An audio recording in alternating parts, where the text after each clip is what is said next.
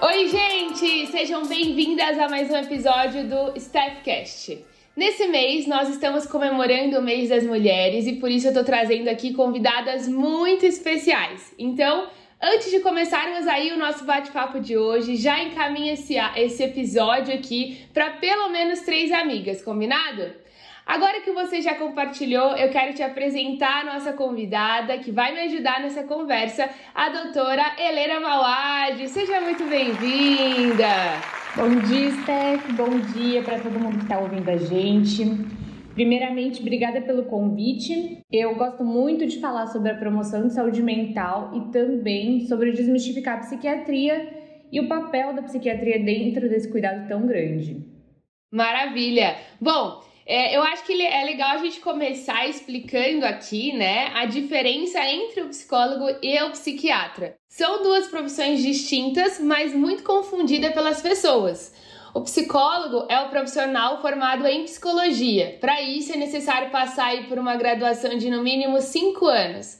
E a psicologia possibilita a atuação em diversos campos, como por exemplo clínico, é, escolar, empresarial e até jurídico. Já o psiquiatra é médico. Os profissionais da área precisam ser formados em medicina e a psiquiatria requer uma especialização aí de pelo menos três anos, além da graduação em medicina que eu já mencionei, para então ser considerado um médico especialista em psiquiatria. A psicologia e a psiquiatria são duas áreas da saúde mental que se complementam. O acompanhamento das duas técnicas para pacientes que possibilitam aí algum sinal de transtorno mental é essencial para buscar aí melhores alternativas de tratamento. E a primeira pergunta que eu quero te fazer aí depois dessa explicação, todo mundo já entendeu qual é o nosso papel aqui e as nossas áreas elas se complementam, são muito importantes. Então a primeira pergunta que eu queria te fazer é, e eu acredito que seja uma dúvida geral, o médico psiquiatra deve ser consultado somente em casos graves? De forma alguma. Eu penso que esse acaba sendo o maior mito da psiquiatria e o que acaba trazendo mais prejuízos para as pessoas. O psiquiatra, ele é como qualquer outro médico, um ortopedista, um cardio, um endócrino. Então a gente precisa pensar o seguinte: quanto antes a gente posterga a ida a um especialista, maiores são as chances desse quadro de fato ficar mais grave. E aí vai ficando cada vez mais difícil de tratar. Tem muitos estudos que já apontam que um fator de piora para qualquer transtorno psiquiátrico é justamente esse atraso na busca por um psiquiatra. Além disso, né, a gente precisa pensar o seguinte: a ideia de que as pessoas podem ter do que, que é grave ou não grave acaba sendo bem diferente da gravidade real que é avaliada por um profissional. Eu canso de ter pacientes que, né, na sua maioria, são ansiosas, graves, e que por desconhecimento elas acabam minimizando o sofrimento, julgando que estão bem, que não tem nenhum problema acontecendo com elas, quando na verdade é bem o oposto disso.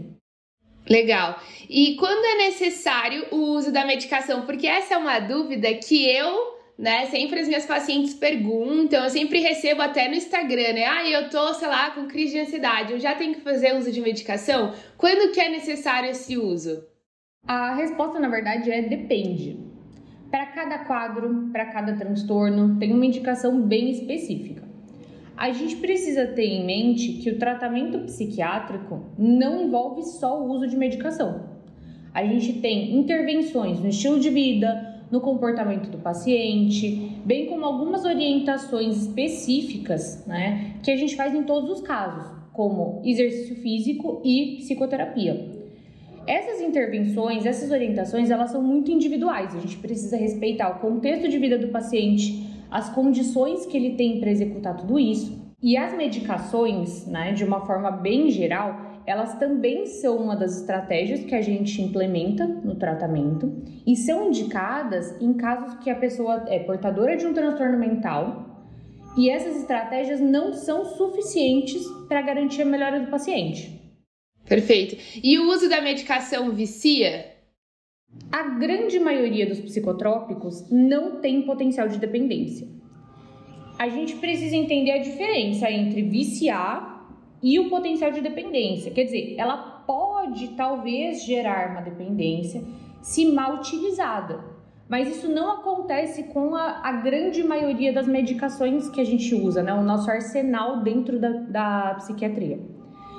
É, existem alguns medicamentos, e aí nessa hora são aqueles que a gente conhece popularmente como tarja preta, que eles têm esse potencial de dependência.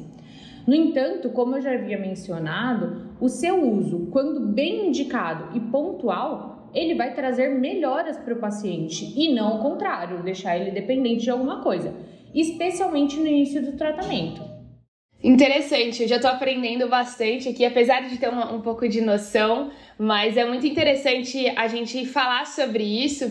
E eu estava pensando aqui, né? O Brasil já era considerado o país mais ansioso do mundo antes da pandemia, né? E depois ali da pandemia do Covid-19, a gente percebe hoje uma segunda pandemia e dessa vez na saúde mental. Eu acredito que o impacto emocional é, relacionado às perdas ali familiares, o sentimento do medo, ah, a falta de socialização vivida nesse período e a instabilidade no trabalho aumentaram o nível de ansiedade e estresse. Eu vi uma pesquisa que saiu em 2022 afirmando que no primeiro ano de pandemia ali da Covid, a prevalência global de ansiedade e depressão aumentou cerca de 25% de acordo com a Organização Mundial de Saúde. E isso é muita coisa, né? É possível que todo mundo tenha um conhecido, um familiar, um amigo que lida com essas questões.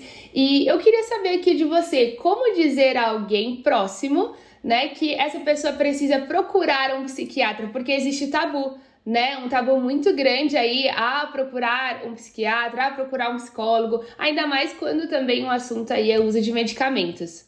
Bom, a gente ainda tem muito chão pela frente quando o assunto é saúde mental. Você sabe disso, né, Steph, sendo uma profissional de saúde mental. Um exemplo disso é justamente essa questão da gente sugerir para alguém, para essa pessoa procurar um psiquiatra. Eu vejo que as pessoas elas levam isso muito pro pessoal, como se a gente estivesse ofendendo a personalidade, o juízo de realidade dela. E eu mesma já vivenciei isso, já sugerindo assim para familiares olha, eu acho que você não tá bem, você tá sofrendo, acho que você precisa buscar um psiquiatra. E ou eles levam na brincadeira ou eles não gostam. E a verdade é que do mesmo jeito que você indica um ortopedista para alguém que está com uma dor no joelho, a gente também tem que normalizar sugerir um psiquiatra para alguém que está com uma desregulação de humor, é, que está com alteração de comportamento e não está conseguindo lidar com isso, está é, com prejuízo na vontade de fazer as coisas, no ânimo, na disposição essa normalização ela precisa acontecer e isso só vai melhorar conforme a gente for mais e mais falando sobre. E assim, sem querer puxar a sardinha para o nosso lado, mas já puxando, né? O cérebro é o órgão mais importante do nosso corpo. Então, qualquer mau funcionamento dele vai implicar em problemas para o organismo como um todo. Eu posso até citar exemplos.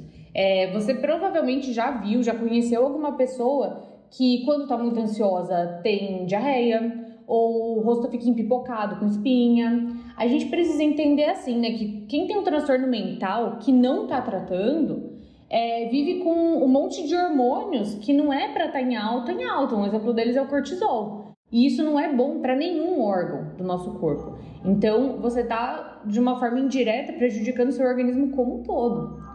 É, esses são um dos argumentos que eu gosto de usar quando eu estou defendendo a valorização da saúde mental. Porque quando eu falo para alguém procurar um psiquiatra, eu não tô querendo dizer que essa pessoa tá louca, que ela tá fora de si, que o seu julgamento tá errado, mas sim que eu tô preocupada com a vida dessa pessoa, com a qualidade de vida dessa pessoa. Eu acredito que ela merece viver uma vida com mais leveza e com mais assertividade.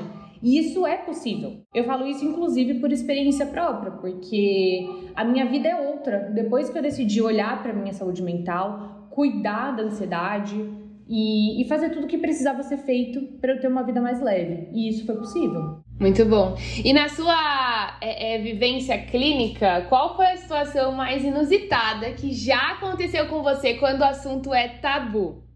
Olha, na maioria das vezes, os pacientes eles têm as mesmas dificuldades, né? Os tabus eles acabam sendo os mesmos. Entender que transtorno mental é como qualquer outra doença do nosso corpo, que qualquer medicamento, então aí eu estou falando até de uma dipirona, um antibiótico ou um antidepressivo, é, quando bem indicado, ele vai promover melhora no nosso adoecimento. Não faz o menor sentido ver o acompanhamento psiquiátrico como uma falha, uma fraqueza, uma insanidade e nem ver o acompanhamento psiquiátrico como um potencial de piorar teu quadro. O objetivo é justamente o contrário. Pensando na minha vivência profissional, eu acho que a situação mais inusitada que eu já presenciei foi com uma paciente com quadro depressivo bem grave. Ela tinha uma ideação suicida sustentada, ou seja, ela estava considerando seriamente tirar a própria vida, e ela ficou em choque quando eu considerei a internação. Ela falava que o quadro dela não era muito grave assim, então quer dizer, você está pensando em tirar sua própria vida e isso não é grave? O que, que seria mais grave do que isso? É uma situação que acaba fugindo bastante do esperado, né? E para quem não tem tanto contato com a saúde mental, pode parecer uma coisa, é, uma realidade bem distante, mas não é, né? É, isso é um reflexo de mais um problema, né? E é o problema maior. É a gente viver um negacionismo sobre os transtornos mentais, sobre a gravidade deles, sobre as consequências. O fato que pode acontecer isso com qualquer pessoa. A gente precisa ficar atento e a gente precisa aprender a acolher não só as outras pessoas, mas a nós mesmas também. Você falando de suicídio, eu me lembrei de alguns dados bem importantes que sempre é falado no Setembro Amarelo, mas eu acho que deveria ser falado o ano inteiro. A cada 40 segundos no mundo, alguém comete suicídio. E no Brasil, isso acontece a cada 45 minutos, né? Se os números não mudaram. Então isso para mim é muita coisa e é não é uma realidade tão distante assim. Se a gente for parar para pensar, para quem não trabalha com isso, pode parecer uma coisa, né, de outro mundo, de fato, mas não é tão distante assim quando a gente para para pensar, porque todo mundo conhece alguém ou já soube de alguém que infelizmente aí tentou é, é, contra a própria vida. Assim, eu acho que esse episódio, é, esse bate-papo, a gente conseguiu quebrar um pouco desse tabu existente aí na nossa sociedade, quando o assunto é saúde mental, medicamentos, cuidados aí que a gente precisa ter. E pra gente finalizar esse bate-papo que eu amei e por mim a gente ficaria horas conversando. É, você gostaria de compartilhar uma mensagem final com as nossas ouvintes? Bom, Steve, primeiramente gostaria de agradecer de novo a oportunidade de falar sobre saúde mental, especialmente com o nosso público feminino, que acaba também sendo o, o meu maior público em consultório. As mulheres elas possuem maiores prevalências de ansiedade e depressão, e esse número infelizmente está subindo cada vez mais. Muito alarmante a quantidade de mulheres que eu conheço que são muito empáticas, esclarecidas sobre a saúde mental com outras pessoas, mas quando olham para si mesmas e para algum adoecimento que elas eventualmente possam ter, elas se recusam a aceitar, se recusam a buscar ajuda. E eu sei que isso é uma realidade porque eu admito que eu mesma já fui assim também. Muitas vezes a gente se negligencia, negando que a gente também está sujeito a ter um transtorno mental. E a verdade é que ninguém está livre dessa situação. O maior conselho, como psiquiatra e como paciente, é para você cuidar da sua rotina, cuidar do seu corpo, cuidar da sua mente, buscar a saúde todos os dias, mas também buscar viver da melhor forma possível. Atenta para os sinais que o seu corpo emite, não ignore esses sinais. Essa é a minha mensagem principal. Muito obrigada, Helena, pelo, por ter aceitado né, o nosso convite, por ter esclarecido aí as principais dúvidas que eu mais vejo entre as minhas pacientes ali nas caixinhas de pergunta. Eu acho que é muito importante a gente trazer essa informação para as pessoas e a minha intenção esse mês é justamente isso: deixar as mulheres informadas, é, explicar sobre os direitos que elas têm e a gente precisa levar essa informação adiante. Então, muito obrigada mesmo e com certeza você vai voltar mais vezes aqui no, no Staffcast.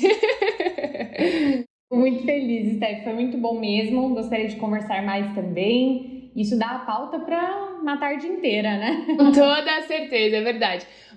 Aqui na descrição desse episódio vai estar as redes sociais, tanto da Helena quanto a minha. Você pode seguir, acompanhar. Tem muito conteúdo por lá para você aprender, ficar por dentro aí é, da questão da saúde mental.